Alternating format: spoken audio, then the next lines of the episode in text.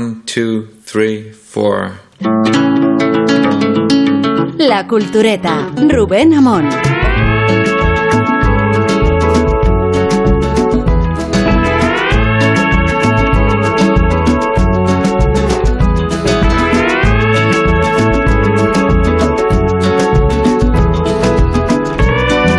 Estamos los protagonistas de la cultureta Gran Reserva, después de haber es- sido artífices de la cultureta Crianza, que se ha inaugurado este mediodía en sustitución de Carlos Alsina. Hemos tenido la ocasión de relacionar un programa y el otro sin grandes sobresaltos de populismo.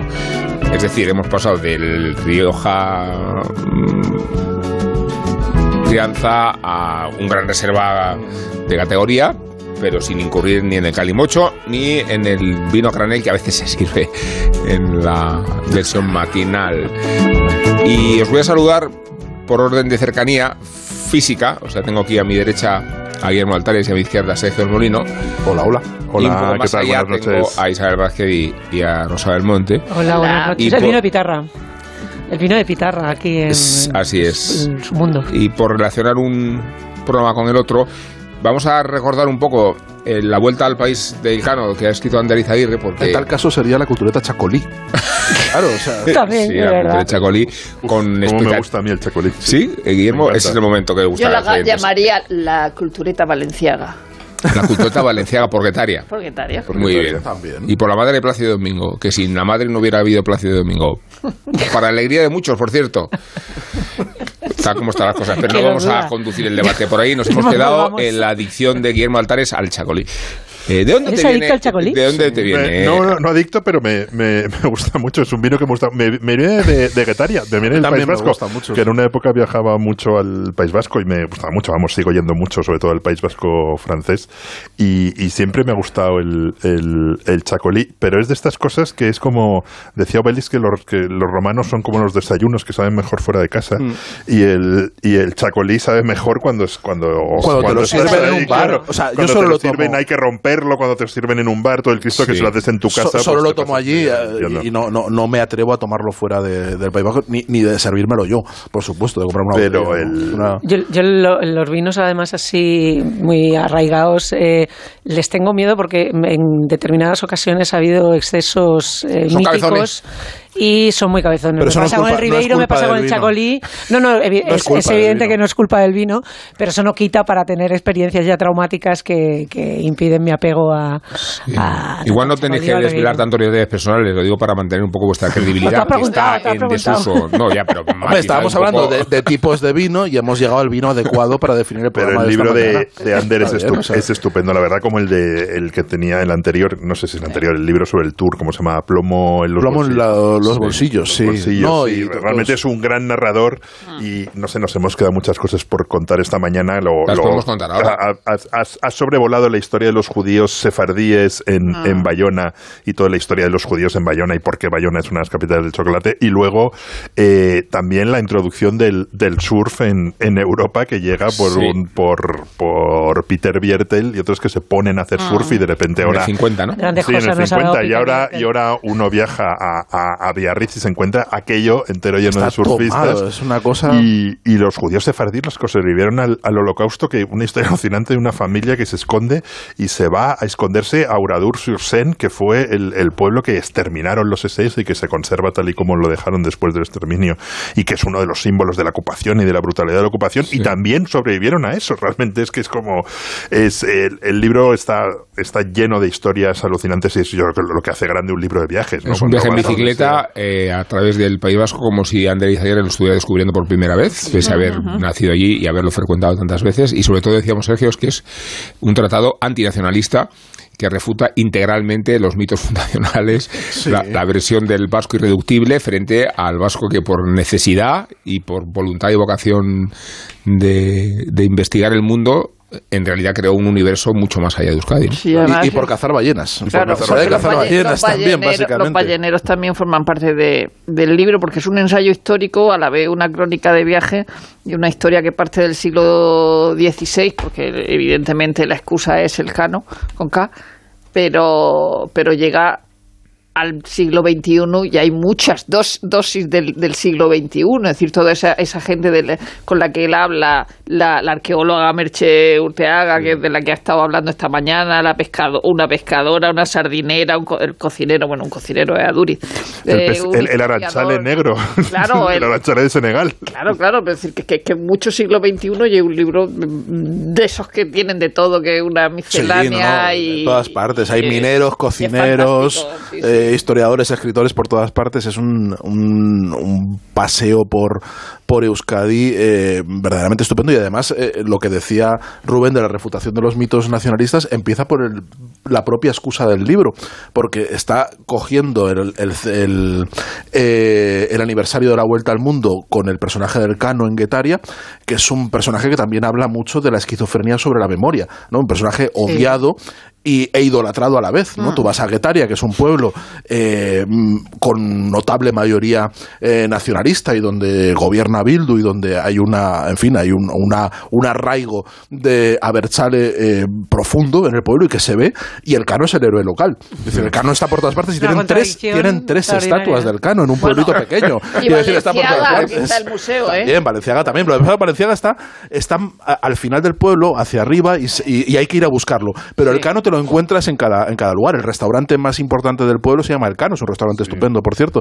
Y, y, y es eh, la, la, memoria, la esquizofrenia de esa memoria de, un, de, de un eh, ser imperialista, de un personaje imperialista eh, que el propio nacionalismo detesta, ¿no? Como, como, real, como hacedor eh, y agente de, de, la, de, de, la, gloria imperial eh, española y a la vez el personaje del pueblo, el personaje del que se enorgullece Pero es el pueblo. lo que decía ¿no? Ander esta mañana, que, que, los vascos, frente a esa idea falsa de, del señor escondido y en su pueblo y en sus praderas y sus caseríos, eh, está un nave, navegante promiscuo, ¿no? El, el, el vasco.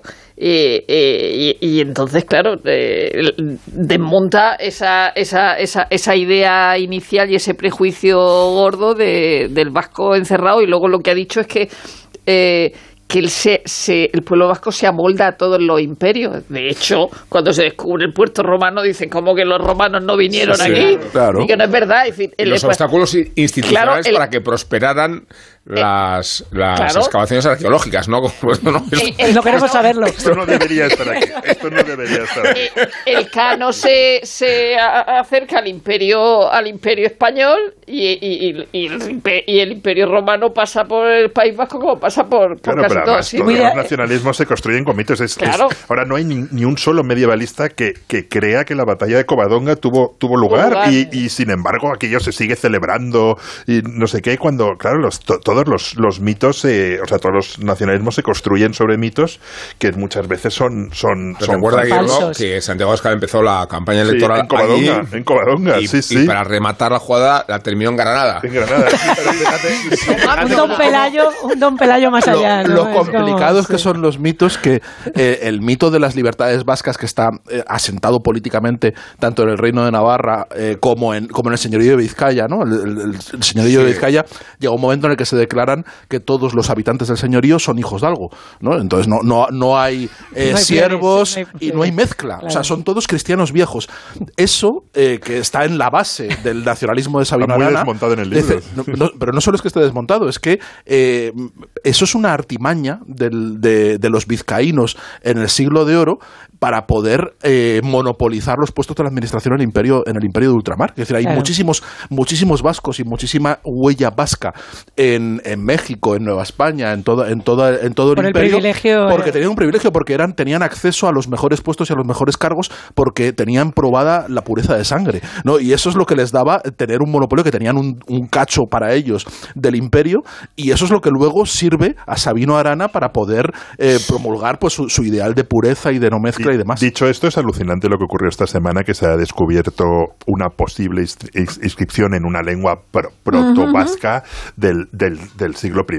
Realmente también el, eh, el, o sea, el, origen del vasco, que sigue siendo uno de los grandes misterios lingüísticos de Europa, que está, bueno, conectado con... no está conectado con ninguna lengua, no sé si se ve en algún sitio incluso con el, con el húngaro, pero que es... eh, o sea, el misterio de que eso esté Había ahí... unas teorías que decían que con el, con el bereber. Sí, o sea, el, el- el- el misterioso... No va a gustar ¿eh? esa Claro. teoría. También, también, aunque, aunque, más, aunque más reciente, eh, una de las grandes contradicciones también de, de la zona de la zona vasca, vasco-navarra es haber dado a España eh, uno de los movimientos más reaccionarios y más beligerantes, como es el, el por lo menos en sus en sus fueros más más eh, estrictos, que es el carlismo. O sea, que Hombre, le dieron, un, le dieron- le dieron territorio y cobertura. Es por decir, el carlismo nace en Madrid el- realmente. el pero, evidentemente pero nace en. Madrid, pero el, el- digamos el, el núcleo duro está asentado en- y afianzado en el norte de España. o sea, que Sí, sí, sí. zonas, Bueno, o y que- Pamplona era su capital, sin duda alguna. Y, y yo creo que lo sigue siendo en buena Sí, medida. pero eso también, también se le da la patadita Pues en de plan este Asterix, ¿no?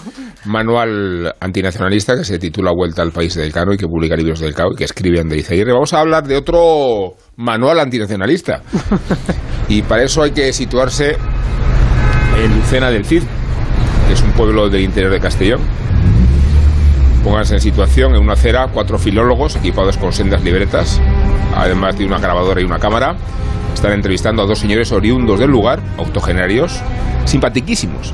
Parece que no les importa mucho estar de pie, porque conversan animadamente. Ahora están hablando de cómo eran los noviazgos en su juventud. Uno de los entrevistados dice lo siguiente. El novio le decía al padre, mira, hemos pensado de casarse. ¿A usted qué le parece? Ay, pues mira, a mí me parece, si vosotros se queréis, pues me parece muy bien que se caséis.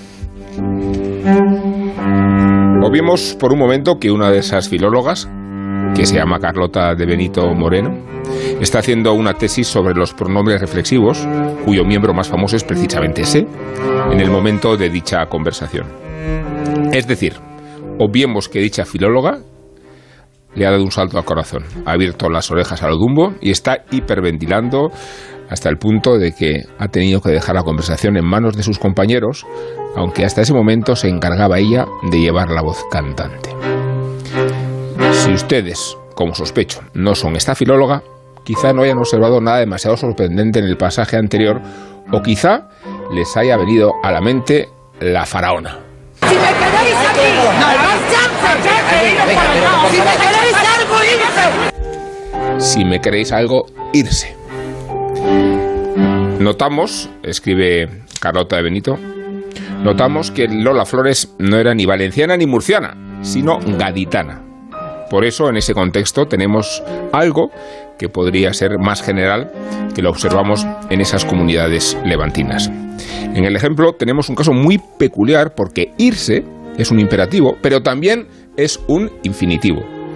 Este uso del infinitivo por el imperativo es muy normal en España, que es el único sitio donde tenemos imperativos de segunda persona plural, puesto que en América no se usa el pronombre vosotros ni sus formas verbales, sino únicamente ustedes, como en Canarias. Eso es un añadido mío, ¿eh?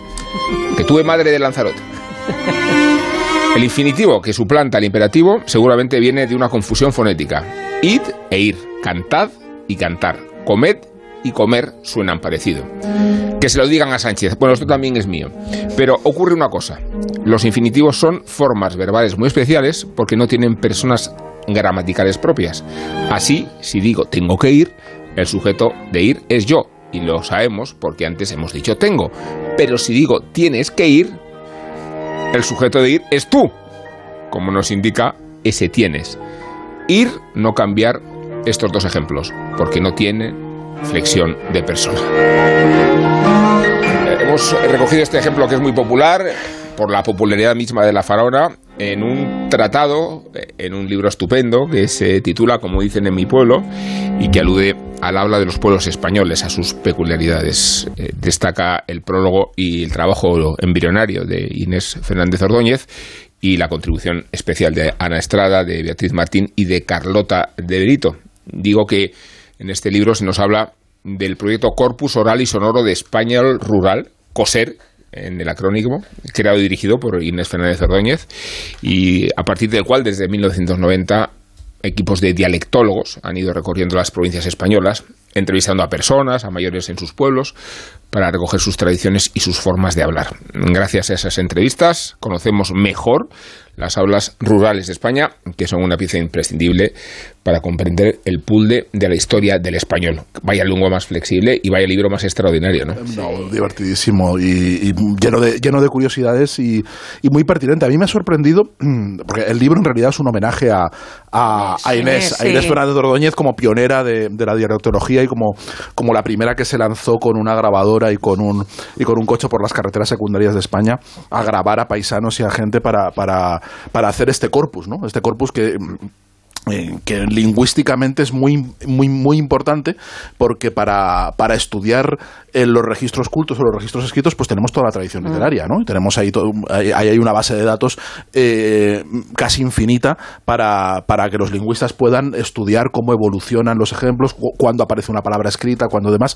Pero claro, el habla rural de los pueblos no estaba estudiada. Y a mí me ha sorprendido que, no es, que estuviera tan mal estudiada hasta el año 90. Yo pensaba que, que había habido desde finales del siglo XIX y a principios del, del XX Los le- leyendo Sergio, ¿no? Sí, de los que habla el- pero el- pero el pero pero habla Joaquín habla con mucho como un trabajo de De manera metódica, claro. no, no, claro. no era no era una metodología diale- dialectal no era eh, recogía muy poquitos Solo ejemplos estaba Asturias y Aragón, además. había muy poquita gente y, y un poquito de León un poquito o sea era, era la gente en la que se basaba un, un amuno Y se para basaba sus sobre todo en léxico y fonética, no Sí. tanto en sintaxis y en- Claro, no, no, no, eran, no eran entrevistas largas como hacen Claro. estos, ¿no? Que hacen, o sea, había, había muy poquita cosa. Yo pensaba que estaba mucho más estudiado. Y por lo visto, cuando, cuando Inés Fernández Ordóñez eh, empieza el proyecto, eh, realmente empieza sobre un territorio de, de- Virgen, ¿no? Y se va recorriendo. Y el trabajo que hacen es verdaderamente digno de una, de, de- de una historia, de una película. O sea, a mí me, me encantaría ver esa película de estos, de estos eh, entusiastas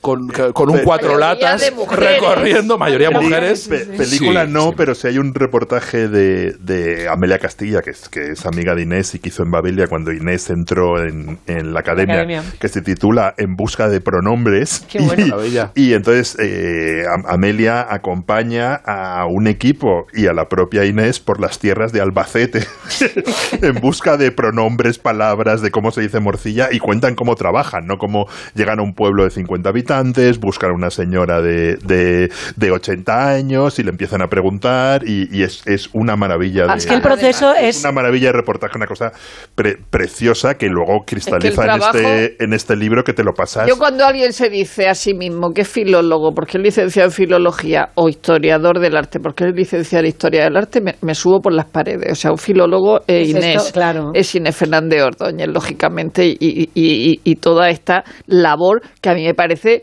parecida a la de Atapuerca, es decir, que, Sí, que yo a totalmente, Inés, es arqueología yo a Inés, me, Inés duda, me parece Arzuaga y toda esta gente que va que va por, por, por los pueblos antes con mapas de carretera, es decir, que eran mujeres que sabían leer mapas de carretera, son como, como Hostales todos- llenos de pulgas, una cosa tremenda, ¿no? Bueno, a- a- acabaron durmiendo varias veces en en una de putas. sí. Pero le dijeron, Inés, yo no me quedo aquí. Yo no me quedo y se aquí, y se fueron. Hay, hay, hay historias... Entonces, esta gente es como, como los que están allí con los huesecillos en Atapuerca, que son Sí. estudiantes jóvenes, porque claro, el, el- el proyecto COSER se hace con estudiantes, se hace con, con, con gente que apunta créditos, apunta Y además créditos para van- hacer prácticas. a encontrar gente. Cuenta, por ejemplo, que solo en los años 2000 en el País Vasco sí que hicieron entrevistas previas y fueron a ver a gente con la que ya algunos conocidos habían hablado porque no les llegaban allí, o sea, el problema de, de- del Sí, País para- Vasco, para- decir, para no que entrar en aldea. extraños y preguntando cosas Sí, con extrañas, lo de- con lo del pero que normalmente terrorismo. iban y de pronto hablaban con la, con la gente y luego, es verdad que ha sacado Rubén el, ese,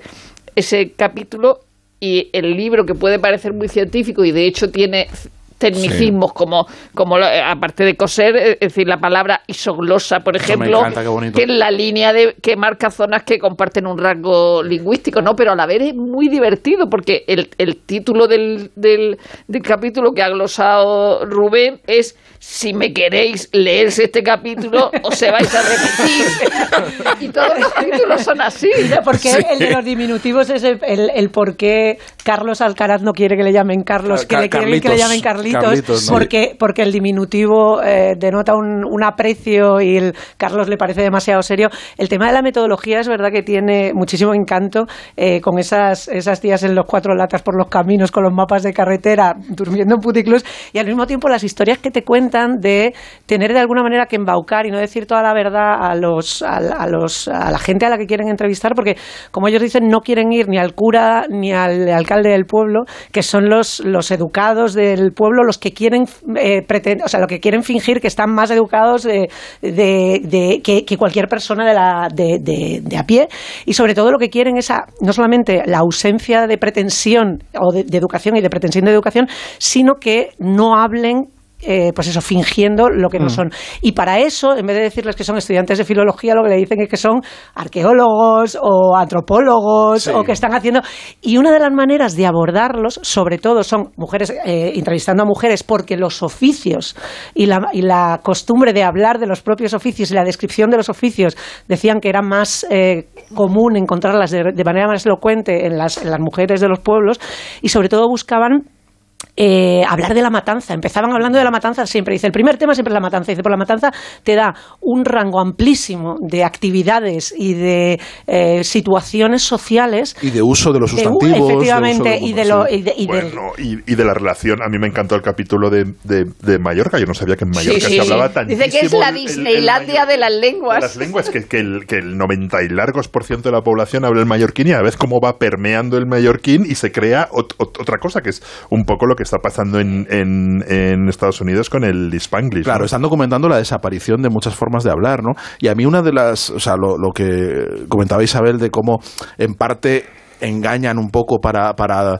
para, que, mm, para generar confianza, pero también, eh, pero también sobre todo para, para que puedan hablar de lo que les interesa hablar. O sea, tienen un repertorio de temas y de preguntas muy, muy claro, muy homogéneo para que la gente pueda hablar de las costumbres, de las tradiciones, de los oficios de, de, de, cada, de cada zona, porque eso es lo que permite que el corpus ampli se pueda comparar, y se puedan comparar eh, muchas, muchas situaciones y muchas eh, cuestiones que están en el habla vernácula. Si les haces, si les preguntas por lo que han visto en televisión, si les preguntas por una película, les preguntas por el fútbol, no es que esté contaminado, es que ya no va a estar el léxico tradicional.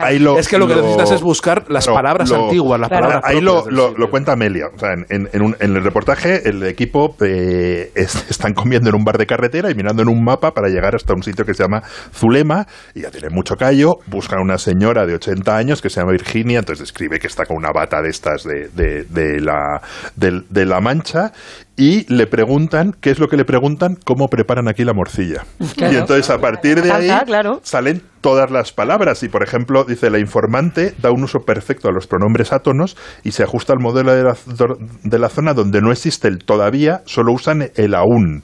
Sí, fíjate, una cata en Andalucía, entre Sevilla y Córdoba, y dicen, aceptamos que el mundo sea así, pero nos revolvemos en nuestros asientos y el mundo es así.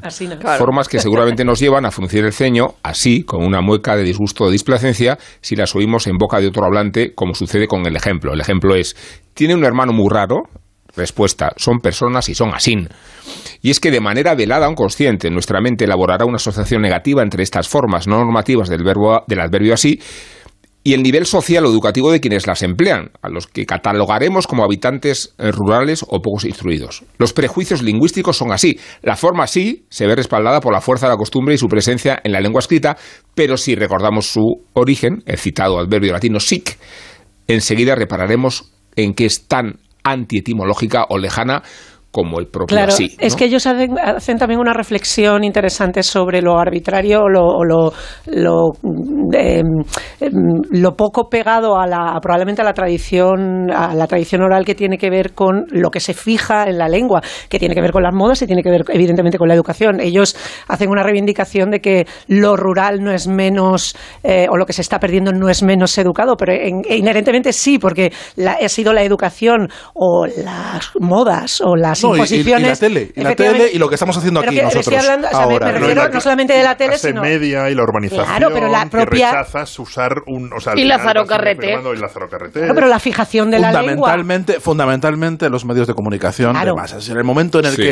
en el que se extiende la radio y la televisión, eh, es cuando llega una forma estándar de hablar, que es la que estamos usando ahora mismo en este programa, y es la que va dinamitando y aplastando todas las formas Pero en locales. realidad Pero la- sigue existiendo lo otro. No hay que ir a sitios remotos, es decir, porque yo misma, eh, siendo de Murcia, con lo cual tengo un acento particular, siendo de Murcia conocemos gente, o sea, mi amigo y yo, gente de sitios mucho más interiores eh, que siguen utilizando unas palabras y unos giros extraños. Es decir, por Sí. ejemplo, yo me- eh, una amiga y yo siempre nos reímos de una prima suya que decía arremate que has venido. Y entonces era que al final has venido. O sea, arremate que has venido. Pero yo creo que incluso a día, a día de hoy, en- más allá de la televisión, que efe- efectivamente como que estandariza una manera de hablar la- las redes sociales, la, divu- la- la diversificación de, de co- de comunicaciones y el es- establecer canales además un poquito más, más, más, más distintos, eh, hace que todas esas formas lleguen más y se popularizen. O sea, yo ahora mismo, por ejemplo, cuando digo jodiura o mijina, la gente lo identifica como algo más próximo, está más acostumbrado a que le llegue. Cuando tienes un único canal de comunicación, a lo mejor no llega eh, palabras tan locales, pero la gente sí que está más familiarizada con, con con lo específico Reyes. de cada zona. Pero, pero pese a todo ello, todo está retroceso. quiero decir, y es verdad que incluso los hablantes que siguen usando eso son capaces también de cambiar a un registro oculto, cosa que no sí, pasa sí. con la mayoría de los informantes de, de- del COSER, que, que, mm, lo, lo bonito es que eh, realmente les costaba mucho eh, cambiar a otro registro, cambiar a un registro mucho más normativo de la lengua, ¿no? Sí. Eh, y, que, y, y eso es lo que se está perdiendo. Pero que Esos son los eso- hablantes. eso inexorablemente se va a perder. Quiero decir que, eh, yo no sé, igual esto es eh, solamente mi opinión, pero se pero, pierde yo igual que creo se pierden se- las lenguas pues a minoritarias, eso me refiero, todo, que hay, o una, sea. hay un canto y en, y en Extremadura hay, hay mucha, digamos, hay, hay, hay varias personas que tienen una reivindicación constante de que hay ciertas cosas que se deben conservar y hay ciertas cosas que se pierden de manera inexorable. O sea, quiero decir Pero que el propio paso del tiempo eh, no puede, o sea, y es que además intentar contenerlo cuando no tiene uso y cuando, cuando no se, cuando no se utiliza es que es que es absurdo. Porque o están sea, asociadas a un no mundo y a no unas registre, actividades, claro. pero porque están asociadas también a un mundo y unas actividades han desa- que han que desaparecido. desapareciendo, Ya no necesitas usar esas palabras es. porque han desaparecido los objetos que las nombraban directamente, nada más. Pero no necesariamente, porque yo me acuerdo, o sea, de pequeña hacía, había gente que hablaba de una manera y gente que hablaba de otra. Y la gente que decía pastillas y la gente que decía comprimidos. La gente que decía habitación y la gente que decía alcoba. Alcoba. O sea, es que eh, eh, eh, eso sigue, sigue existiendo. Podemos decir. Estancia. Estancia, Pero este tipo de registros eh, es, que, que son, eh, es, es un, un trabajo maravilloso porque realmente garantiza que al menos la, la- el testimonio permanezca. En el momento en el que desaparezca el uso eh, popular, eh, por lo menos tendremos constancia de que eso ha existido. Y lo, No lo sé. bonito, todos los estudios, porque de- eso es un corpus para poder hacer luego estudios. Que Claro. esto es Sí, una- claro. un material a disposición de los lingüistas para que luego puedan estudiar, pues para hacer eso de las isoglosas, que son los mapas de dónde se dice una determinada palabra y dónde no, y dónde está el límite. Sirven para estudiar Sirven dónde para nació estudiar el castellano, la Claro. evolución de la lengua, que de eso Claro, va. son utilísimos, Claro, utilísimos. yo recomendaría muchísimo el discurso de ingreso de, De Inés Inés. Fernández Inés, Fernández en la mm. Academia. Es un texto precioso, disponible además, uno pone en Google discurso de ingreso y se lo puede ver en PDF en la propia, en, la, en la propia web de la Academia y es una maravilla. Eh, Primero hace un gran elogio de, de Ángel González porque ella Ocupaba o- o- o- su la sillón pena, y luego sí. cuenta la historia del castellano discutiendo un poco a la vez con, con admiración y, y- y- y poniendo en duda muchas certezas de, de, de Menéndez de Menéndez Pidal y se Claro. muchísimo no sobre un poco la es, es un discurso en el fondo mu- no solo lingüístico sino muy político sobre la idea de que el, de que el español es el castellano y, y- y- y- y lo pone muy en duda y cuenta mil historias a mí hay una que, que me encanta yo lo leí hace hace hace mucho pero hay cosas de las que me acordé siempre que es eh, que eso es de Méndez Pidal como a través del estudio la palabra comadreja y donde se dice comadreja uno puede seguir por dónde fue creciendo el por dónde fue creciendo el, el- el castellano no pero sobre todo esta referencia de la identificación entre el español y, y- Castilla que ya pone muy muy en, duda. Y lo, lo curioso de, de Inés es esa mezcla de, de erudición y de a la vez ir a preguntarle a las señoras cómo se dice un neologismo, ¿no? Mira, según en Erudición. erudición, Erudición. es magnífico, No, no, eh, fíjate,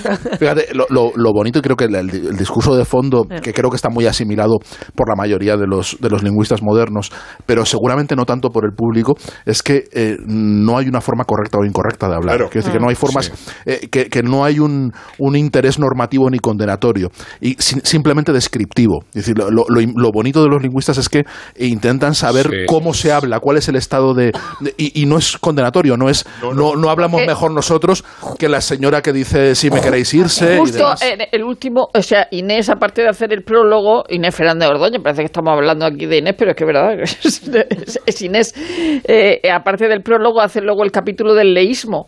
Y el- ella recuerda a Lázaro Carreter. Lázaro Carreter era. absolutamente- regañaba muchísimo, Claro, sí. claro, te Hombre, el reñía dardo en la palabra. Con el, con el leísmo, y sin embargo, Inés lo. lo Dice que, Pero- que el, leís- el leísmo es, un- es un rasgo dialectal de la Claro, y puede haber una manera de escribir Bueno, correctamente, leísmo, pero no hay una manera, pero no hay una manera de hablar, de hablar correctamente, que eso es, eso es curioso, eso es de, de nuevo yo creo que es una de las, es- o sea, una de los mayores patrimonios que tiene España. Parece una obviedad, pero es una cosa que no existe en otros países europeos, es, es la diversidad lingüística. O sea, en, en Francia con la Revolución Francesa la, la, la laminan y ahora están viendo a ver cómo pegan con tiritas eh, eh, pedazos de- del aquitano y del, y del bretón y de lenguas que han sido fundamentales en la propia formación de las lenguas nacionales y en cambio en España hemos conservado. Y luego la, la, es verdad que está más asentada, yo creo que en otros países, eso se ve muy bien en The Crown, ¿no? Cómo hablan, la diferencia de clase social queda inmediatamente marcada por, por, Aquí no por, por la lengua y el, es inglés, y el- y inglés de la reina. Y eso aquí, si bien existe un poco, no, no, no, no tiene nada que ver, afortunadamente. Fijaos hasta qué punto es exhaustivo el estudio, porque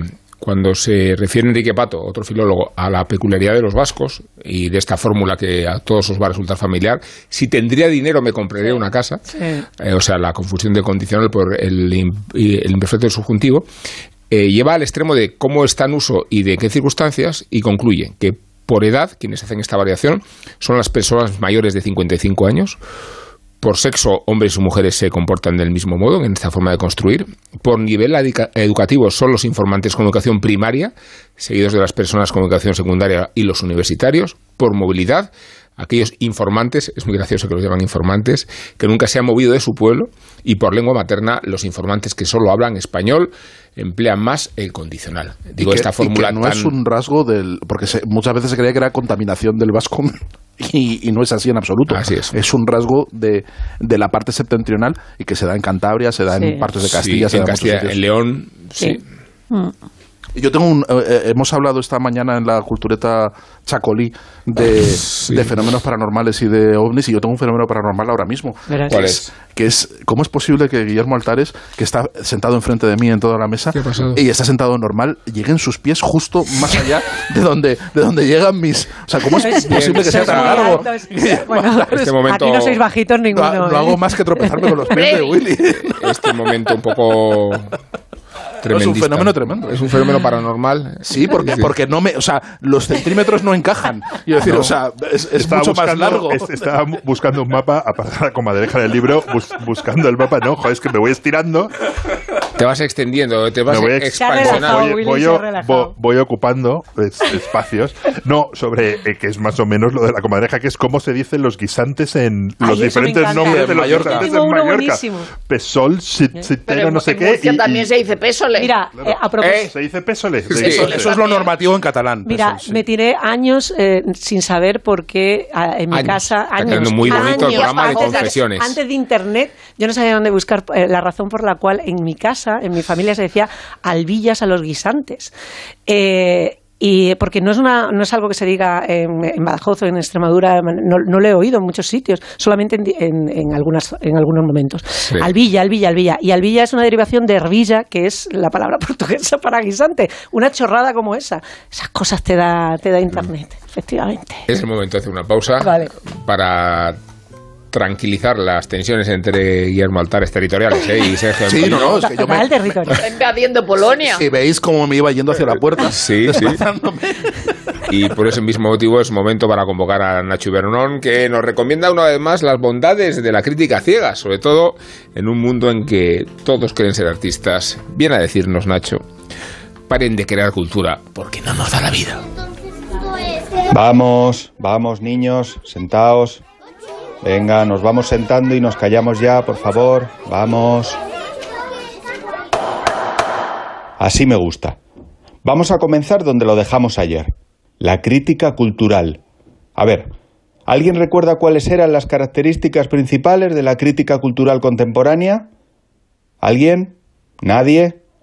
Menos mal. Sí, señor Amón. La crítica cultural es solo propiedad de gente con criterio como usted, profesor. En efecto, así es. El criterio solo nos pertenece a unos pocos frente a tantos impostores de la Wikipedia. Correcto. ¿Y algo más? Sí, delegada Belmonte. Además, frente al crítico hay un mundo inabarcable de películas, libros, obras de teatro, series, discos y movidas que se multiplican en las redes sociales y que hacen imposible su trabajo. Eso es, muy bien. Hay tanto que ver y tan poco tiempo que lo mejor es criticar a ciegas, como lo hago yo. Y les diré más, ¿saben por qué hay tanto producto cultural? ¿Quieren que se lo diga? Porque todo hoy es cultura, arte, fenómeno mundial, viral y demás.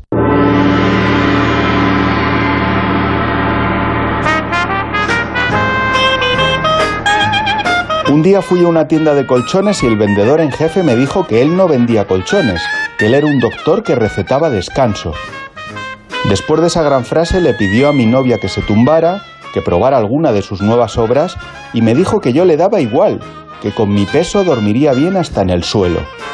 Yo era nada y él un artista. En el último restaurante estrellado Michelin te desnudan y tu primo puede comer una espuma de glutanato monosódico de mandarina sobre tu propia espalda virgen y peluda. Allí no cocinan, muchacho. Allí hacen arte, cultura y merecen crítica, por tanto.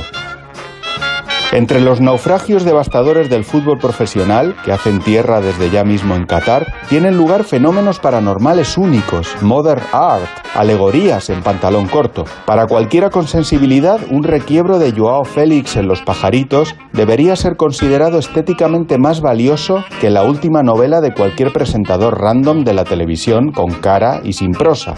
Couture. Goikos, Alfredos, Wakanda Forever Burger, da igual. Cada 10 segundos alguien dice que la mejor hamburguesa de España es la que se acaba de comer. Alguien dice que eso mismo es arte. Eso quiere decir que por un pedazo de carne y cebolla caramelizada le faltamos el respeto a Pío Baroja o Juan Ramón. Que muy pocos han probado la Dave's doble de Wendy's, claro. Dios. Eso sí que es literatura. Cualquier brand manager te mete en su Zoom y te casca un PowerPoint cuando no te lo esperes para venderte las CryptoCoins, los NFTs y el Metaverse todo junto en tres minutos y medio. Paleto. Necesitamos crítica cultural para los peluqueros, para los fashion designers, para los fisiomasajistas mindfulness, para los vendedores de seguros, para los creadores de contenidos en TikTok, para los columnistas engolados, para las profesoras de Reiki Pilates 3.0. Todes creen ser artistas, todes merecen una subcrítica cultural y a mí es que no me da la vida. Qué cansancio de sociedad contemporánea. Hala, al recreo todos. Si eres de los que juega los rascas de la 11, en nombre de las personas con discapacidad que hay en este país, te voy a decir una cosa. Bueno, dos. Bien jugado. Porque cuando juegas a los rascas de la 11, haces que miles de personas con discapacidad sean capaces de todo. A todos los que jugáis a la 11, bien jugado. Juega responsablemente y solo si eres mayor de edad. La marea solidaria de Ponle Freno vuelve a las calles de Madrid. El próximo 20 de noviembre tienes algo realmente importante por lo que correr, porque en la carrera Ponle Freno, la carrera de A3 Media por la seguridad vial de la mano de Fundación AXA y con el patrocinio de CGA Red de Talleres, la recaudación íntegra se destina a ayudar a víctimas de accidentes de tráfico. Y si no puedes venir a Madrid, apúntate a la carrera virtual. Inscríbete ya en ponlefreno.com. Ponle Freno y Fundación AXA, juntos por la seguridad vial.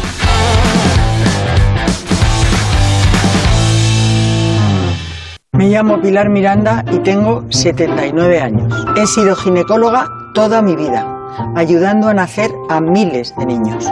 Y sigo trabajando. Colaboro con una ONG formando a personas inmigrantes. Cada día, los mayores siguen contribuyendo para que miles de familias y proyectos salgan adelante. Una sociedad que cuenta con los mayores juega con ventaja. Lo sé por experiencia. Hablando en Plata, una iniciativa de Antena 3 y La Sexta. En Alquiler Seguro cumplimos 15 años mejorando día a día los servicios a inquilinos y propietarios. Solo con Alquiler Seguro puedes alquilar tu vivienda en toda España sin necesidad de desplazarte, con más de 45 oficinas y 400 profesionales a tu disposición. Alquiler Seguro 910-775-775. 15 años mejorando el mercado del alquiler. En Onda Cero, La Cultureta.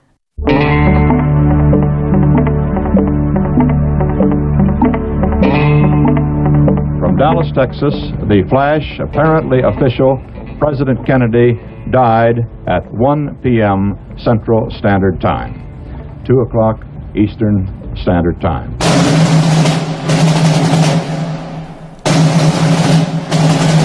Así es como el periodista Walter Cronkite anunciaba la noticia del día, del año y de la década. El presidente John Fitzgerald Kennedy acababa de fallecer debido a un disparo en la cabeza, mientras un médico militar llamado James Humes realizaba la autopsia del cadáver del presidente que le habían enviado a toda prisa desde Dallas. Un grupo de hombres de traje oscuro vigilaba a Humes mientras exploraba las heridas de bala. No podía dudar ni equivocarse en el informe. Tras la autopsia, las conclusiones del doctor fueron las siguientes.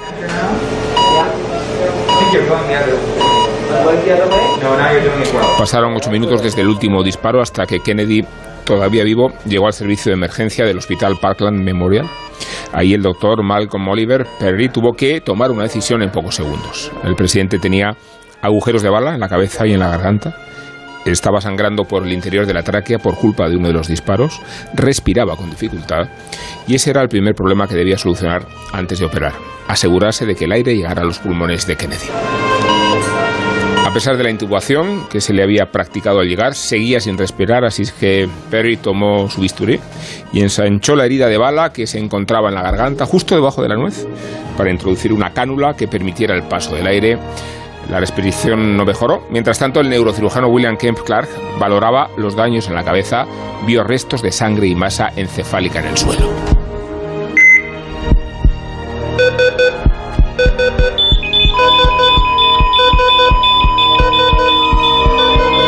Kennedy dejó de tener pulso en ese momento, a pesar de los esfuerzos y de la traqueotomía practicada por el doctor Perry. Su respiración cesó, los médicos comenzaron la reanimación, pero no sirvió de nada. Veinte minutos después de ingresar en urgencias, el presidente moría. Unas horas después, en la sala de autopsia, una de las heridas de bala pasó inadvertida para el doctor James Humes, que examinaba el cuerpo rodeado de agentes del servicio secreto.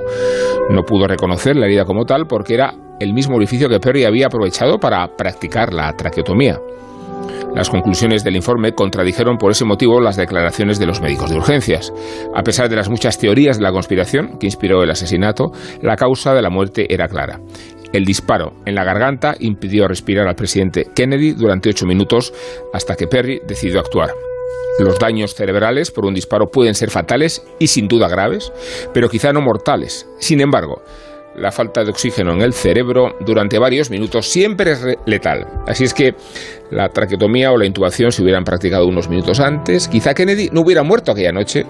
Ambas maniobras de intubación y traqueotomía, si la primera no funciona, son las prácticas que más vidas han salvado en la historia de la medicina moderna. Pero sería complicado que una demora como la del caso Kennedy volviera a ocurrir hoy, porque en la actualidad se intuba a todos los pacientes sin conocimiento incluso antes de que lleguen al hospital. El personal de la ambulancia lo hace in situ para no perder un segundo.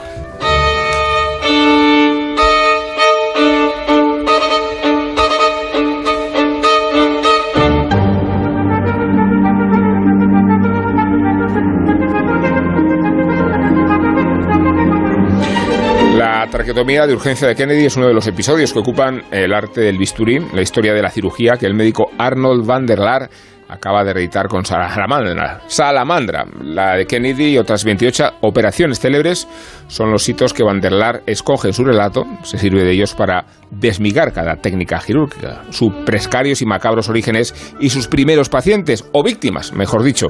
Así, Albert Einstein fue uno de los primeros sujetos operados de un aneurisma aórtica abdominal que un cirujano envolvió con celofán para evitar que reventara. Esta le gusta a Rosa Belmonte, la fimosis del rey Luis XVI. que fue un auténtico asunto de Estado, porque le impidió consumar su matrimonio con María Antonieta hasta ocho años después del propio enlace. El escapista Harry Houdini fue víctima de una apendicitis no operada que se convirtió en una peritonitis letal y el Papa Benedicto XVI salvó sus intestinos gracias a una ostomía temporal, una bolsa que sustituyó la parte final de su intestino mientras éste se recuperaba de un disparo.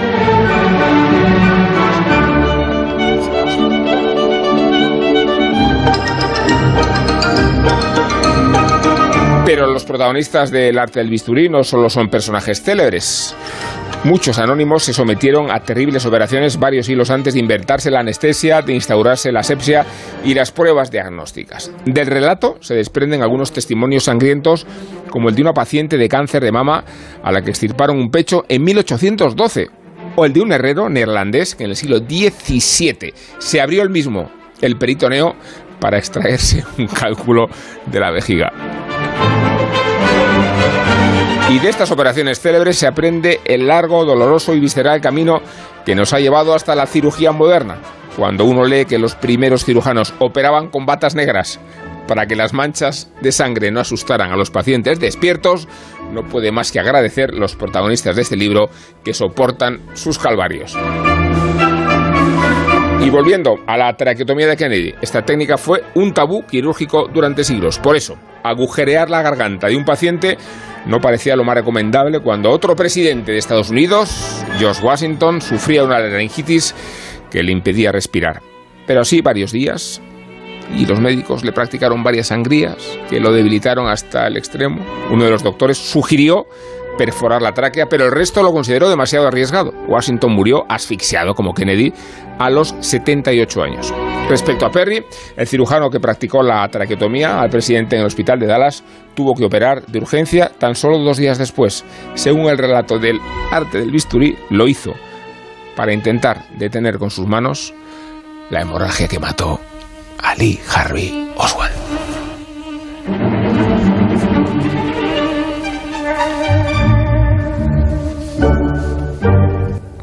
Bueno, esto se ha convertido en una sala de operaciones. Lo, lo, alucinante de leer este libro es cómo hemos sobrevivido hasta que...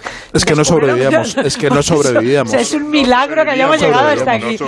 es un milagro que hayamos llegado hasta aquí. La cantidad de barbaridades, eh, sobre todo, el, o sea, hay dos cosas en las que está centrado todo el rato.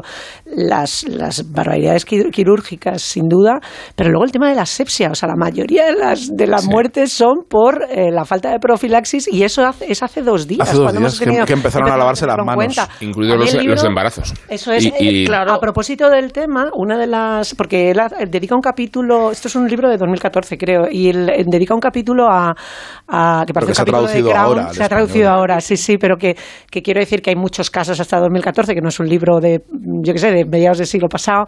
Eh, y habla. Hay un capítulo, parece un, uno que podría ser de The Crown, que son los embarazos de, de la reina Victoria y cómo la anestesiaban eh, para, porque tenía partos muy malos.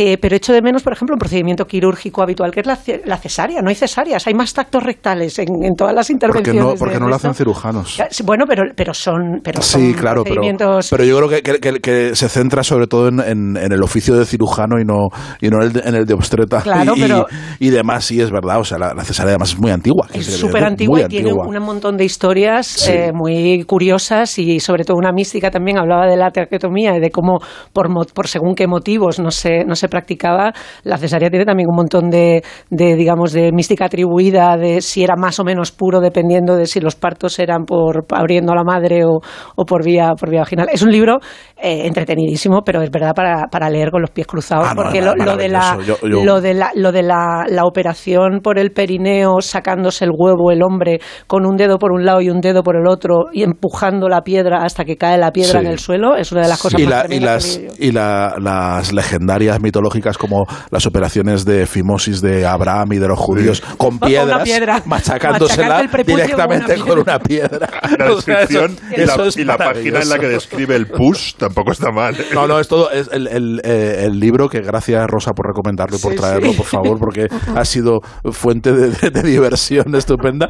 Eh, Arnold Van der Laar, que es un cirujano ilustrado y muy culto y muy erudito. Muy oyente Eh, del y- programa, y- además. sí, no, Desde Holanda. Desde Holanda nos, nos escucha fielmente. Sí, no entiende nada de lo que decimos, pero le- le- le- le- Bueno, total. Pues este, yo tampoco. este- él eh, llega a decir o llega a insinuar o adelantar que la cirugía, que su propio, su oficio es un oficio que dentro de, un tiempo eh, se considerará una cosa de bárbaros y que, y que ya se están sentando las bases para que desaparezca, para que ya, o sea, eso de abrir en canal a una persona para operarle será considerado una cosa completamente, completamente de bárbaros. Eh, y que ahora con la laparoscopia y con las nuevas técnicas, pues dentro de poco no se, no se, no se abrirá a nadie, ¿no?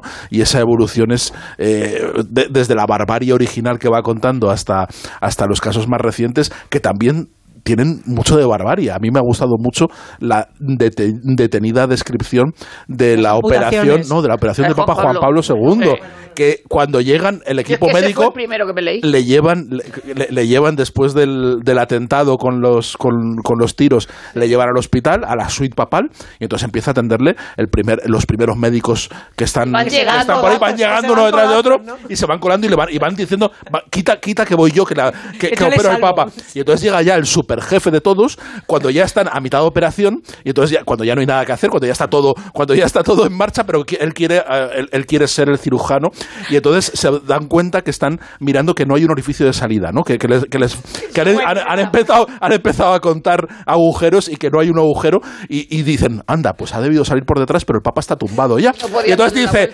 grita el cirujano Nessuno ha guardato il culo del papa eso es maravilloso. El culo al papa. Sí, sí, ese, yo, yo de verdad ese fue el primero que, que, que, que me leía más la, la historia de la osteomía y cómo, y cómo, y cómo el- la, la bala estaba en el, en el papamóvil, que la encuentran en el papamóvil, es, la bala. Sí, no o sea que no, que, que eh, eh, eh, no sé si Salamandra se ha especializado en estas cosas porque hace pocos años eh, publicó un libro precioso que ante todo no hagas daño de Henry Mars, aunque él es de neurocirujano, entonces era, mucho más una confesión personal, aunque hablaba de casos, ¿no? El, el caso del arte del bisturí de Arnold es, mucho más exhaustivo en el sentido de que evidentemente habla desde Abraham a a Juan Pablo II o al Shah. Luego me sorprende lo joven que se moría la gente cuando tú veías que se habían muerto y decía, "Eh, pero ese señor era mucho mayor. O sea, el Shah se murió con 60 años.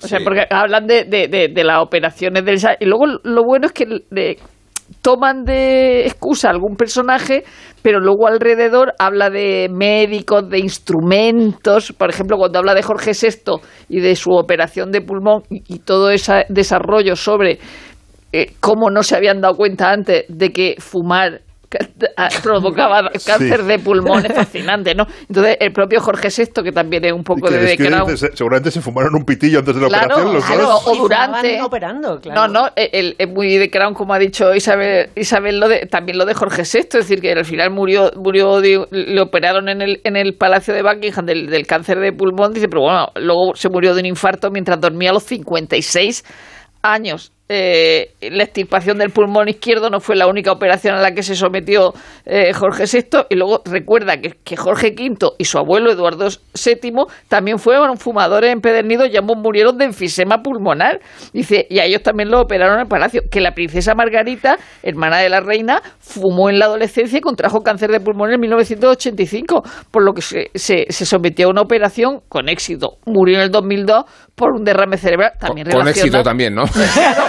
pero dice también relacionado con el tabaco, aunque ya había dejado de fumar. Eh, la madre de Jorge VI, la reina María, también fumaba y murió de cáncer de pulmón un año antes. Eh, eh, o sea, eh, aquí, aquí este libro, por ejemplo, aprovecha porque en el 64 el, el doctor Michael DeBakey operó en Houston por un aneurisma de la aorta abdominal y más adelante se le diagnosticó cáncer de garganta a Eduardo VIII, o sea, al duque de Windsor, sobra decir que ambas afecciones estaban relacionadas con el, con el tabaquismo. Luego hay, eh, hay operaciones brutales como las de, por ejemplo, la de Fanny Barney, que era una escritora de éxito antes de, que llegaran las, la, la Bronte y, y Austen y tuvieran éxito, ella era una escritora de, de éxito y entonces la operación del cáncer de, de pecho es tremenda. Luego la de la reina Carolina, que tenía un, que era una señora muy gorda, muy gorda, muy gorda, y que entonces había ocultado que tenía una, una hernia. Entonces cuando empieza a dar, a dar, a dar señales de dolor y tal, el, el, el, eh, el marido le dice al, al, al- al médico, porque claro, estaba como oculta dentro de 20 pliegues la, la, la hernia, Claro. ¿no? Le dice, no, es que mi, mi mujer... Mi mujer tiene, tiene esto y entonces Es que el momento en que la operan es tremendo y ah, bueno y, y luego hay claro hay hay detalles de esos asquerosos, ¿no? Es decir, los vómitos aumentaron y de repente salió de la herida un momento en que se le reventaron los intestinos, ¿no? Sí. Dice, salió de la herida una enorme cantidad de heces que obligaron a abrir las ventanas, le empaparon la sábana y se vertieron sobre el suelo de la habitación. Aún así tuvieron que pasar tres largos días más O sea, Para que Rubén está sufriendo Todavía vivió, muchísimo. vivió tres, tres- tres días más, tenía 54 años, todo el mundo muere muy... Y luego, y luego hay una cosa que eh, al joven. Principio me, me, me, molesta, me molesta en la lectura y es los cuadros, los cuadros sobre cosas eh, excepcionales que, que va... ¿Sabías que? Pero eso mola. Sabía, sabía- sí, sí, mola pero cuando tú estás leyendo una historia tan fascinante como la de la reina Carolina, no quieres leerte un cuadro sobre lo que sea, ¿no? Pero hay uno muy interesante sobre las cirujanas, es decir, y la, y la existencia de cirujanas en la historia que se paraliza muy recientemente, es decir, evidentemente ahora hay, ahora hay cirujanas, ¿no? Pero se, se, se, se, se para muy, muy recientemente eh, después de la bueno, recientemente, o sea, después de la Edad Media es cuando deja de, de haber cirujanas.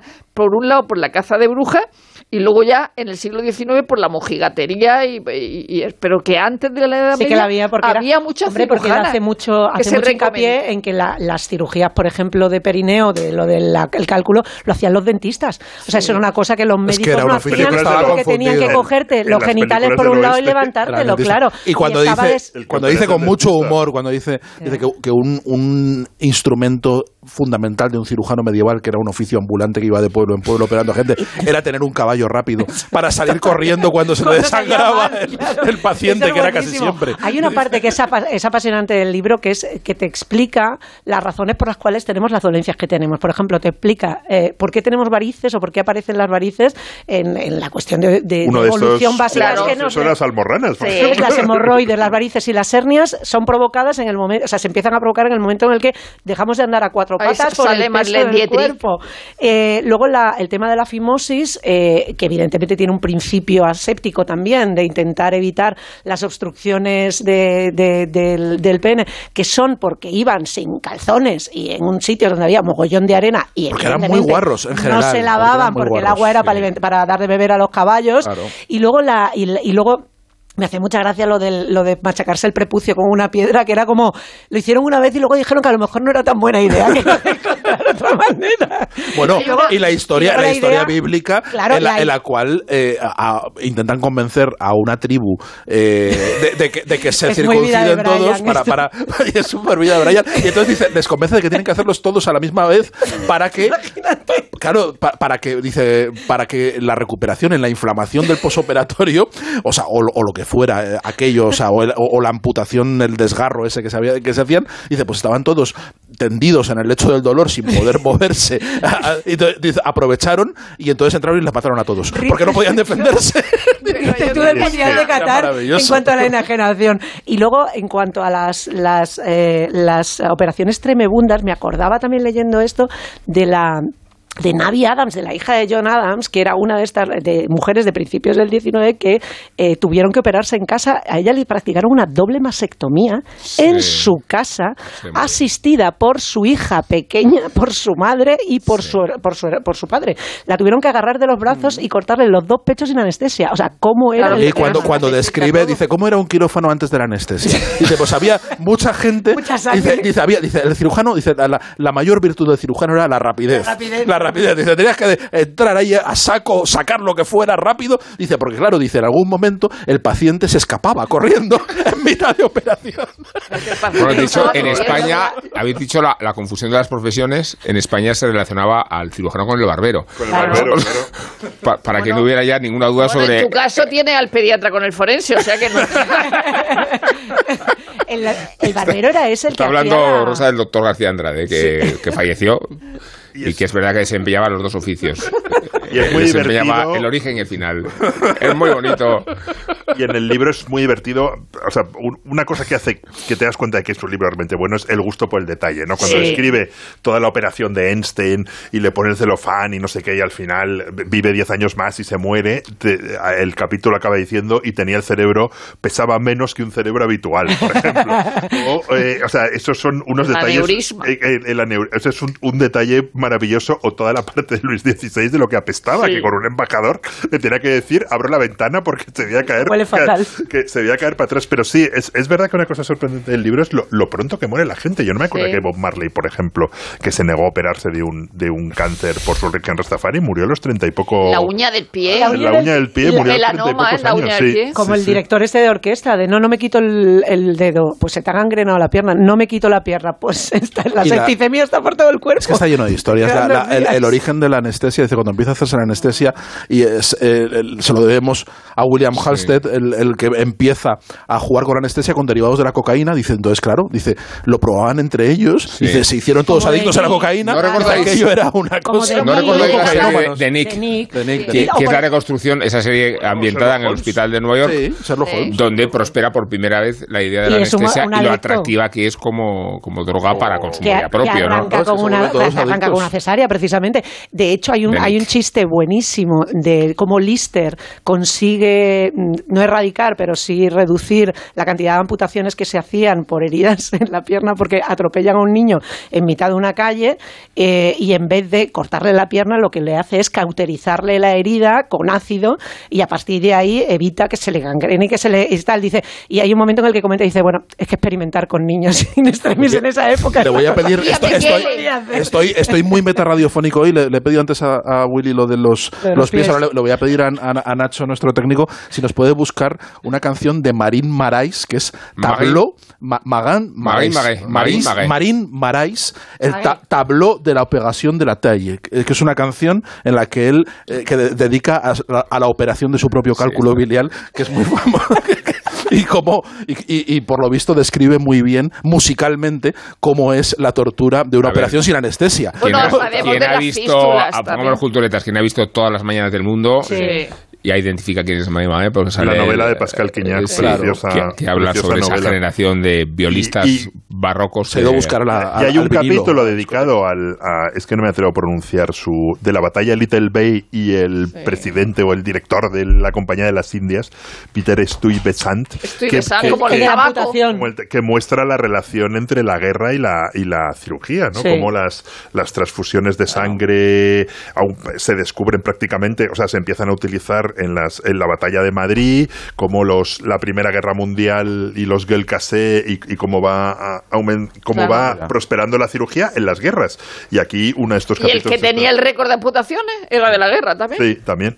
Nacho la tiene ya, creo. Nacho tiene ya nuestra canción, creo. Ahí tenemos. Tableau de l'opération de la taille. Mira qué bien. Aquí se. L'aspect de l'appareil. Viene- va describiendo las partes del aparato.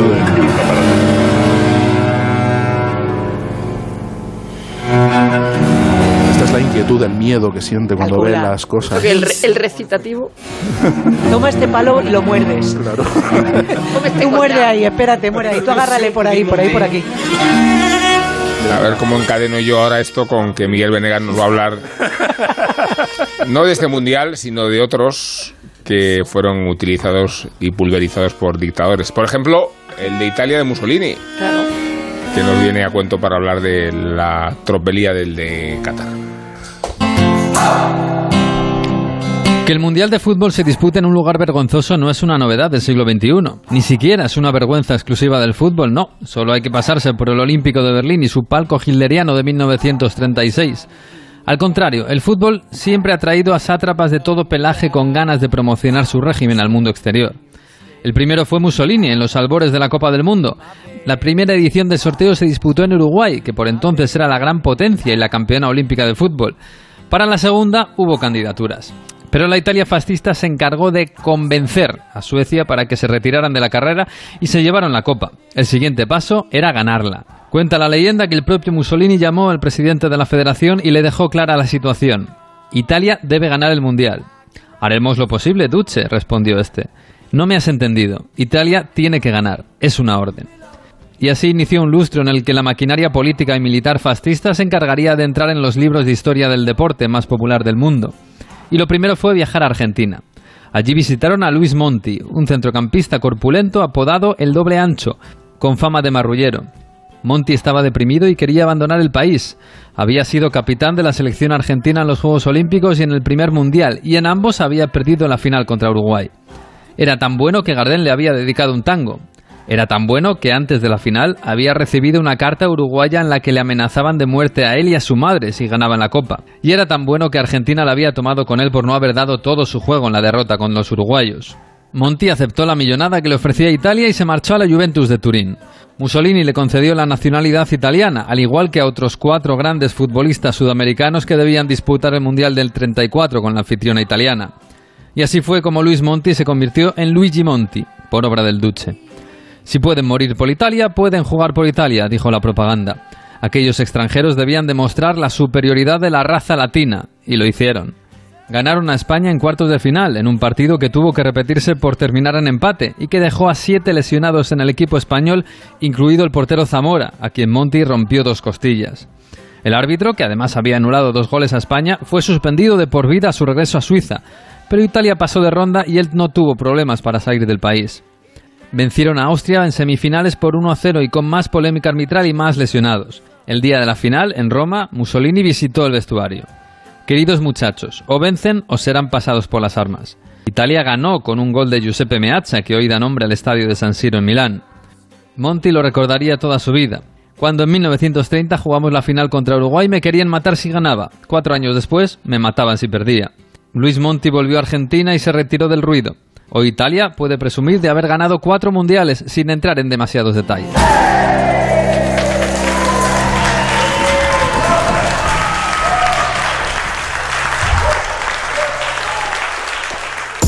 María tiene una discapacidad visual del 90%, un trabajo como profesora de inglés y un mensaje para todos los que jugáis a los rascas de la 11.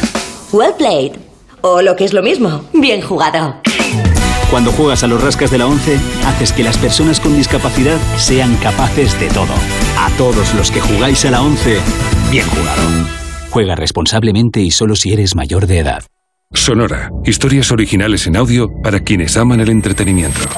Ansiolíticos, antidepresivos y sido los medicamentos estrella los que más hemos comprado. En 2020 se vendieron más de 103 millones de envases. Cada día hay 92 personas de cada mil que se toma un tranquilizante, un ansiolítico o un antidepresivo para aguantar este ritmo. Eso, en cifras redondas, son casi 5 millones de españoles. Empastillados. Descarga la aplicación de Sonora en tu móvil y disfruta de grandes producciones en audio por solo 4,99 al mes. Tienes 15 días de suscripción gratis. Sonora. Películas, series y documentales para la gente que escucha. La marea solidaria de Ponle Freno vuelve a las calles de Madrid. El próximo 20 de noviembre tienes algo realmente importante por lo que correr, porque en la carrera Ponle Freno, la carrera de A3 Media por la seguridad vial de la mano de Fundación AXA y con el patrocinio de CGA Red de Talleres, la recaudación íntegra se destina a ayudar a víctimas de accidentes de tráfico. Y si no puedes venir a Madrid, apúntate a la carrera virtual. Inscríbete ya en ponlefreno.com. Ponle Freno y Fundación AXA, juntos por la seguridad vial.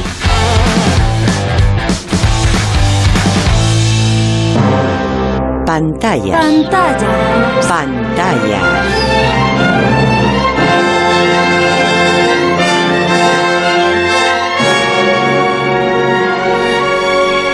Revista de cine.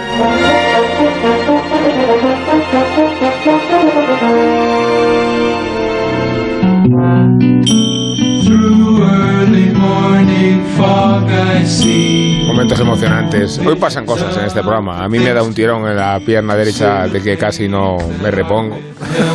Tenemos a Isabel Vázquez conmovida. Con esta helicóptero. música que evoca. Callarse. que evoca, bueno,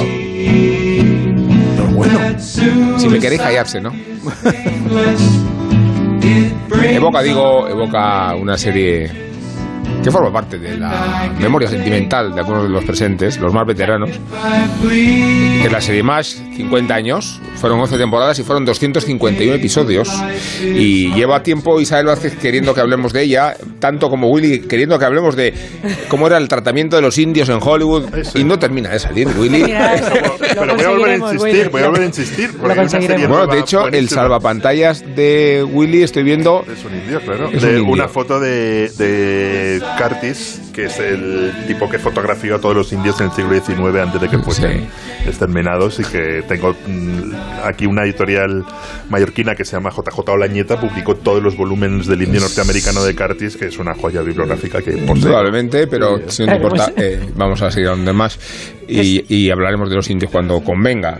y no tiene pinta, ¿eh? es pero, pero Isabel sí quería redundar en este 50 Sí. aniversario del estreno de Mash. Escuchamos la, la canción Suicide is Painless en la versión de la, de la película, porque la, recordamos que la sintonía de la, de la serie era instrumental, a pesar de que con esta, esta, esta canción el hijo de Robert Altman hizo más, más dinero que su padre con la película. Original. Porque la, la, la canción eh, pues fue muy popular y es una de esas sintonías que nos remiten a, a la tele de, de entonces. Hablábamos de cirugía y más se practicaba la cirugía de campaña de un hospital eh, en guerra. Ellos la, la llamaban la, meatball surgery, que, que era esa, esa, esa carnicería que a veces tenían que provocar para porque lo que necesitaban eran rapidez y no suturas, suturas finas.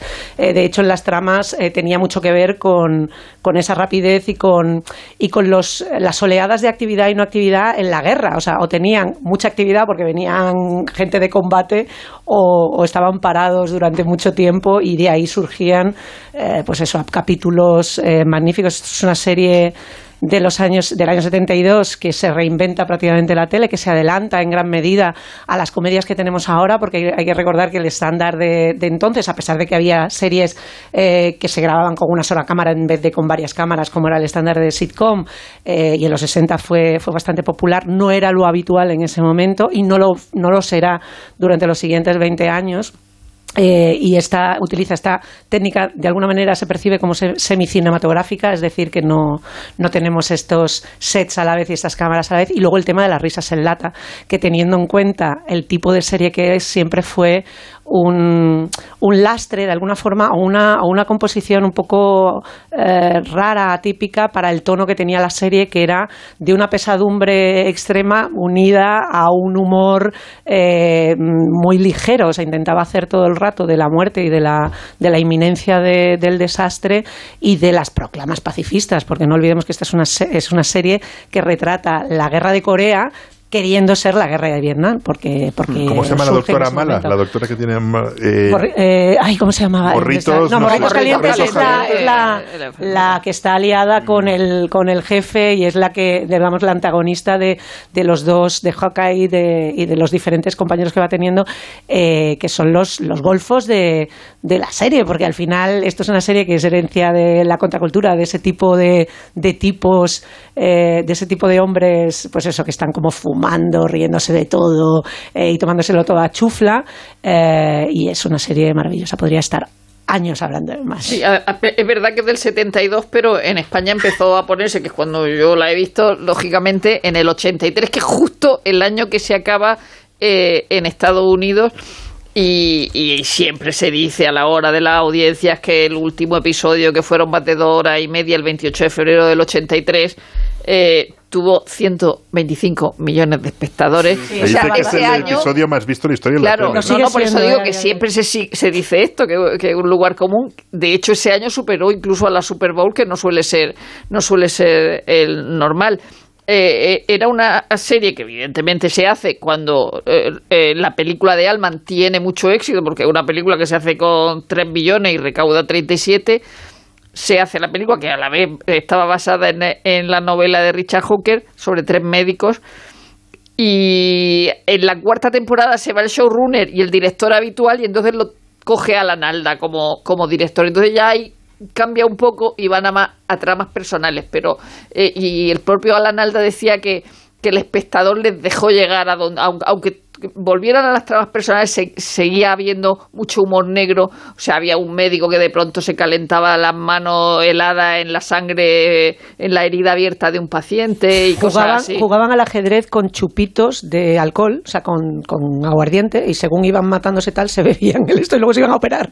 es que la Claro, serie pero, pero que era una serie con mucho humor eh, negro, por supuesto, antibelicista, porque estábamos en Vietnam, aunque fuera Corea, y de hecho se le acaba la guerra de Vietnam justo en esa cuarta temporada que coge que coge que coge a la Nalda, pero desde luego es una, una serie de eh, muy significativa de la historia de la televisión por sus su, sus innovaciones, por las cosas que no se habían visto en la televisión, es decir, que no eran los planos de una sitcom, sino que había planos secuencia y ese tipo de cosas, y luego era muy divertida y, muy- y ahora sería muy incorrecta, es decir, no se puede llamar a una chica morritos calientes, ¿no? Bueno, sí se puede, qué tontería, claro que se Pero había un montón de tramas también que en, en cuanto a la homosexualidad, en cuanto a la integración de las mujeres en la... En, porque evidentemente, eh, además sobre todo en, en época de guerra necesitas manos y había eh, una equiparación, además a partir de los rangos Mm. de oficiales. O sea, Morrito Caliente es un oficial, no es una, eh, digamos, una cualquiera que No, anda por claro, ahí. eran Claro, militares, entonces todo. tenían La teniente, cierta- morritos calientes. es- no, es verdad que la, yo creo que la mayor aportación a día de hoy, y merece la pena echarle un vistazo, no está en ninguna plataforma, lo cual es un llamamiento también para que alguien se anime, eh, es que es en gran ¿No medida está en ninguna precursora. plataforma? No, en, En gran YouTube medida se puede, se puede comprar eh, por internet la serie completa, vamos, yo la tengo, pero eh, en gran medida es precursora del tipo de, de comedias que tenemos ahora, que son comedias híbridas que no llegan a ser del todo ni comedias ni drama. Es un formato de media hora, pero tiene unas licencias que la, la, la constricción de la, de la sitcom no dejaba explorar porque estás todo el rato sometido al, al chiste, al punchline y al, y al chiste con en tres pasos. Y luego es curioso que la primera temporada casi no se le hizo caso y ya a partir de la segunda es cuando se convierte en un fenómeno, es decir, de 14 mil de 99 nominaciones que se ven en 42 países y, eh, la serie verdaderamente importante en la historia de la televisión y, y bueno, y a la Nalda también. Yo solo tengo un recuerdo de la serie. o sea, no, ¿Cuál no- es? no- Porque eres muy joven. Pero o sea, solo- podrías haberla repescado como tantas cosas que no son de tu generación, no, ¿no? no- esta no he podido repescar, no está en las plataformas, es no es de tu difícil. generación. No tengo, no tengo los durante muchos Yo años. tampoco la vi. no, Yo te- recuerdo no, la- no, no la tengo película, el poder financiero de. Isabel para comprarme la serie entera. No tengo, o sea, es- Bueno, es- pues entonces déjalo, ¿no? Sergio, ¿te parece? no, Aquí, comentario tengo- técnico. Pero tengo un recuerdo, que es el único recuerdo de, de- de niño de cuando la echaban, que es el helicóptero llegando y, y la gente agachándose. O sea, cuando se agachan para las Sí, aspas. Cuando se dan la Eh, vuelta para atender al helicóptero. están Hecha, todos- hecha esta aclaración técnica, eh, en fin, a ver si esta es una aportación. a ver si esta escena os resulta un poquito más familiar. ¿Tú por qué no firmaste? Dime con el corazón en la mano, ¿por qué no firmaste? Porque esta es mi casa.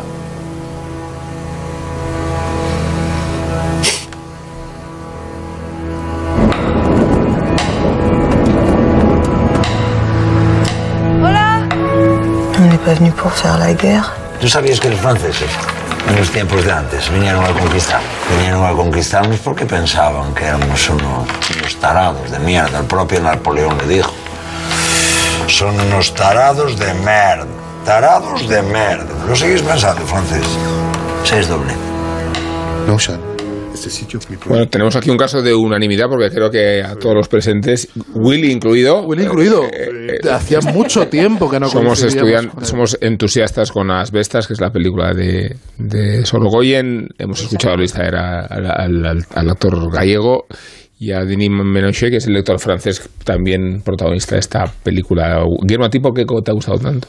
A mí me impresiona mucho y, y retrata con, o sea, enlaza con dos, mm, o sea, como sabéis y con mis manías quiero desvelar lo menos posible porque ya el tráiler desveló demasiado. También te digo Eh, una cosa, no, la- la- la his- es una historia real, que está, está dramatizando una historia real de un crimen que se sabe. Claro, No, no, eran sabe, holandeses no, yo no me lo lugar de sabía. franceses, Yo claro, no me- de ahí la sacas. Eran no me lo sabía. La víctima la. En- engancha con dos cosas que me apasionan, que es el mundo de Patricia Highsmith y el mundo de Claude Chabrol, ¿no? Un poco en, en un sitio donde todo tiene que ser normal idílico, acaban ocurriendo cosas horribles y con ese mundo rural también terrible de, de Chabrol. Creo que es una película que, que mantiene la tensión en, en, en todo momento y es, eh, es muy interesante eh, cómo ahora mismo el, el TVO más vendido en Francia y el libro más vendido es un libro sobre la energía atómica. Es un tebeo sobre la energía atómica. Eh, Alcarrás, que es la otra Sí. película española Parece un del género año. español sí, este. no, eh, es, y es sobre, sobre la Sobre energía. energías renovables. Sobre energías renovables. y- Género, energías y, renovables. y, y al verla. Las energías renovables son los malos. Claro, y al verla me parecía Una su- su- claro. súper interesante, ¿no? De cómo son películas que reflejan la, la obsesión de nuestro tiempo y lo que está pasando, ¿no? Del- de, vivimos en un mundo que, que cambia, pero toda esa parte del, del mundo rural no idílico me interesa. Pero a mí me parece que, que lejos de ser una película sobre las nuevas tecnologías, es una película arcaica de, Arcaica, sí. de Claro. la frontera, de la frontera del territorio, del extranjero y del rechazo al extranjero. Y Es, creo que la aportación, y eso, y eso es universal, eso es evidente, Sí. y además está Y dentro de los, agricultores y de los ganaderos crímenes es agricultores y rurales. Es un ganaderos western, planteado de otra cosa. Es, un western, western en el sentido, absolutamente, y alguien eh, leía en algunas de las, de las reseñas, eh, se planteaba, dice, bueno, sí, que era una reseña muy a favor, pero se preguntaba qué aporta a todo el debate en torno a la España vacía trademark. No en torno, en torno ¿Por qué a todo- tiene que a todo esto. No, nada, pues no aporta nada porque no pero yo eso, creo ¿no? que sí, yo creo que sí que aporta algo la, la- la película porque eh, la- están muy bien contadas eh, las dos visiones. Quiero decir, re- realmente eh, no es que entiendas a los asesinos, ni mucho menos, pero pero pero Y de las motivaciones, claro. pero Sí. entiendes perfectamente Pues una la colisión de los dos mundos y entiendes el contexto. Bueno, por no hay, aclararle no a hay los- a oyentes, de es la historia de un francés y su mujer que llegan a una zona más o menos remota de Galicia que recibe la oferta, como todos los lugareños de la zona, de instalar, de instalar eh, energía eólica por iniciativa de una empresa extranjera. y vender sus tierras Sí, para instalar y este francés y su mujer se resisten y su concurso es necesario para que se vendan todo el terreno. Y de ahí vienen las las Ese colisiones la con, motivación con de- de- los eh, genuinos habitantes del territorio que reivindican su derecho sobre la tierra ancestral. A mí me parece muy curioso cuando. la- porque hay dos partes de la, pe- de la película, ¿no? No voy a decir lo que pasa, pero hay dos partes Son de la película. pelis, Entonces sí. hay un, hay un, un diálogo de la, de la hija francesa con la madre. Donde, donde le dice, si vosotros sois los paletos con vuestro huerto. Dice, a mí esa parte me parece sobrecogedora. Cuando le dice, sois los paletos, sois vosotros. Sí, que habéis venido aquí en busca de un paraíso, habéis venido en Aquí a una- molestar a los demás. Y entonces, ¿no? y, y- y habéis. Mm, eh, sois un elemento de distorsión de, de todo este mundo donde vosotros creéis que vais a encontrar la armonía, ¿no? Y esa, esa ambigüedad creo que está muy bien contada, porque no es una historia de buenos y malos. Es decir, real- realmente eh, eh, es, es una historia de, de gente eh, que está arrastrada por las propias circunstancias. Y eso me parece que es, que es muy valioso. Y luego es verdad que hay, hay dos películas, y a mí el, el- en la segunda parte, eh, la, la segunda película, eh, que, que es mucho más poética, mucho más mm, desasosegante, Reflexiva, sí, una reflexiva, reflexiva, sí. y ahí aparece la hija del ma- la hija mayor del, del, del matrimonio que, que, que no ha aparecido hasta entonces y que viaja para ver a su madre y la, la actriz es, es Mari Colom que es la Que Etitia es la de Es sí, la- la, es la Letitia, Letitia. es la Letitia. Yo también Sí. estaba radiadísima cuando y es, y, es, y es impresionante porque claro es, es- digo esta mujer está encasillada en, en, en, en- en crímenes en- cosas. en, cosas hombres. ¿no? Eh, la, la violencia eh, eh, soterrada y explícita muchas veces la, la, la, la, la violencia criminal es, está narrada de una forma es puro eh, chabrol, tremendo, tremendo, y, puro la, chabrol, sí, y sí. la- las, las, las pausas y la, la- cómo aguanta el tiempo. La película está muy bien escrita por Isa Peña y eh, sobre todo que es quien lleva suele llevar la- el peso de, de- de los guiones de Sorogoyen y muy bien dirigida por Sorogoyen. Pero eh, sobre todo en los, en los tiempos muertos que se pueden hacer eternos y, y que solamente abundan en, la, en el incremento de la tensión y en lo que tiene que ver también con las, las relaciones entre, entre los vecinos, no solamente en esos enfrentamientos tan de, de Liberty Balance en, en el bar, que, que se repiten jugando al dominó y tomando tragos de pie y desde detrás de la barra, que son como eh, es una iconografía clásica, eh, y, pero también en las, eh, por ejemplo, en la- en la- cuando busca la mujer a la madre de los eh, lugareños, en ese tipo de conversaciones, en esas, eh, digamos, en las, en las apariciones de la Guardia Civil, en cómo la Guardia Civil, en la- por la inoperancia y por la- lo inhóspito del terreno, es incapaz de avanzar en sus eh, pesquisas. Bueno, y la eh, Guardia Civil que también está un poco comprende los móviles del asesino. Sí. Claro, pero es que ese decir, es- eso muy- ese es el- Y colabora muy poco, ¿no? Colabora Nada, muy pero, poco. pero todo se entiende. O sea, todo lo que podría ser el por qué. Tú estás todo el rato diciendo por qué Sí. no hacen más y al mismo tiempo estás diciendo tampoco se puede hacer más. Estás viendo las capas de nieve, estás viendo La lo escena escarpado. inaugural es una, un prodigio y, y creo que la, la crónica nos remite a los Balcanes Sí. o a Sicilia o, o Yo, a los la- lugares más único, arcaicos. El ¿no? único perito que le pondría a la película, y es un perito, lo digo en, lo digo en, en diminutivo, eh, es una cosa que, es- que, está re- que está destacándose mucho en la crítica, que es la, la interpretación de, de- de Luis A mí de, me gusta. Luis Taura, que creo que es demasiado que sale en todas las películas. es demasiado elocuente para ser un paisano. Creo que, o sea, es, es- le, le dan, le- tiene un peso el texto y tiene, y, y tiene una, una capacidad y una, una, una verborragia ser, a veces sí. A mí me- que, que- que a veces yo creo que de, chirría con el A personaje. mí me gusta chirría. porque, porque es verdad Está- que es una oposición, es un liberty está balance. es una- a un paisano es un ba- solterón pero es un que está metido... Es un tipo muy extremo y que tiene una agresividad eh, contenida eh, opuesta a la pachorra del de, del francés, no sé, que, que funciona muy bien. Pero porque la- habla esa parte también- de Pero habla demasiado de bien. Habla demasiado bien. Bueno, pero la- eso es una Pero es- abstracción que podemos... eh, Hablando, habla- de yendo al, libro del principio del que hablábamos, habla demasiado bien. Si, Por fueran- contraste si hubieran hermano. ido, si hubiera ido el equipo del Coser a, al- a esta aldea, no lo hubieran entrevistado a él. Volvemos, No le hubieran- y volvemos también a esa reflexión que hacíamos al principio, de que hay ciertas cosas que tú puedes intentar contenerlas, pero al final de una u otra manera terminarán sucediendo, que es bien que te coloquen los molinos o bien que tengas que salir corriendo porque el, el pueblo se atrinchera eh, en su tradición. A mí la interpretación de Zahara, o la, más que la, la interpretación que creo que va derivada del propio personaje, la apuesta por ese personaje eh, creo que apuntala con el mastín que supone el otro, que además incluso el corpachón tiene un... un el corpachón este que ha echado este... eh, es como, es, es un poco, es un poco como Gandolfini. O sea, se parece muchísimo... Cómo lo usa, ¿eh? Además, Sí. es una maravilla. Lo Un poco de usa Pardieu también, ¿no? Ese También. volumen. Pero creo que el contraste funciona. La- Porque, porque la- lo, lo agresivo de Zaera está in- in- incorporado al terreno. Entiendo que la elocuencia pueda ser desconcertante, pero a mí me gusta. No sé. Nos gusta despedir el programa con JF León. Y por eso lo vamos a hacer.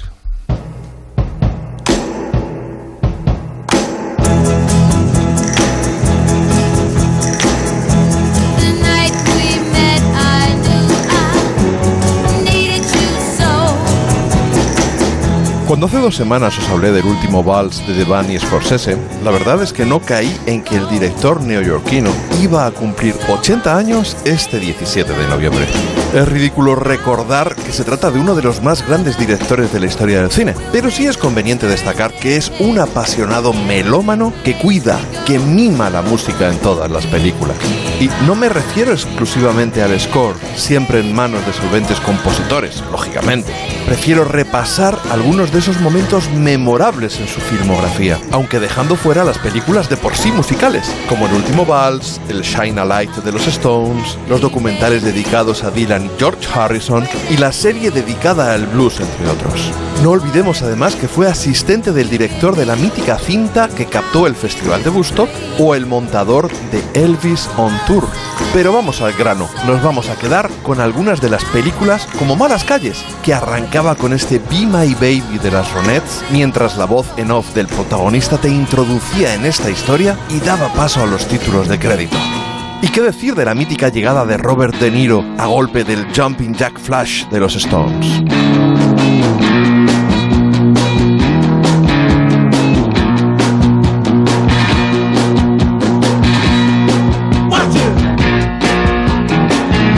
Sigamos con el AMPA y volvamos a los grupos de chicas de los 60, en este caso las Crystals con su Then He Kissed Me, que en uno de los nuestros envuelven ese mítico plano con Steadicam mil veces copiado. Es una de las indiscutibles obras maestras de Scorsese y su banda sonora no tiene desperdicio alguno.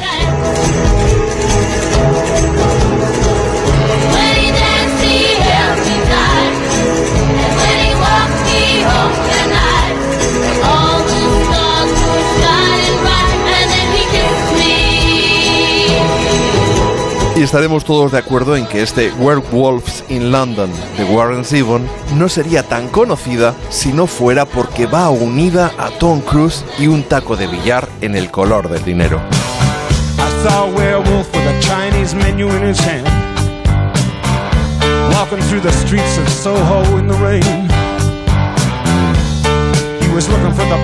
Realmente cuesta elegir entre tanta canción maravillosa y escena entrañable y mítica. Pero vamos con las dos últimas. El Lobo de Wall Street, con otra banda sonora espectacular, también divertida, que nos permite ver cómo Leonardo DiCaprio baila, por decir algo, a ritmo del imposible Sir Mix-a-Lot para pasar al frenético Pretty Thin del único e inimitable Bo Diddley.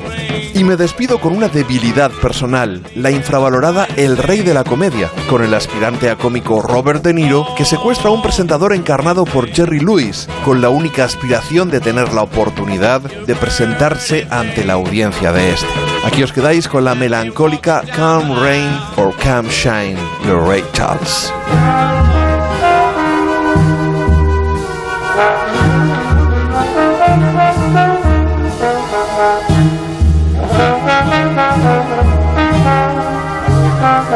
No sé si esta música es propicia para planchar o para correr, pero sí para despedir la velada en estos momentos de la madrugada. Así que Isabel Vázquez, nos vemos en una semana. Llámame amor. Rubén Amor. Monte. Buenas noches. Sergio del Molino. Buenas noches, querido amor. Guillermo. Buenas noches. Bueno, y muchas gracias a Nacho García, que ha estado a los mandos, y a Ana Ramírez, que es nuestra guionista, y a los oyentes, sobre todo, que con esta música, sin duda alguna, pasarán de un sábado a un, de un viernes a un sábado ya con la vista en el Mundial de Fútbol. Que estamos en contra, pero que al mismo tiempo no pienso perder de ninguna. Un boicot activo, un boicot activo. Sí, sí. ¡Esta gentuza! Pero está bien.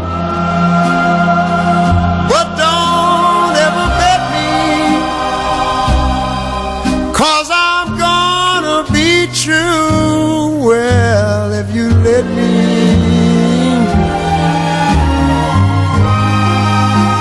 you're gonna love me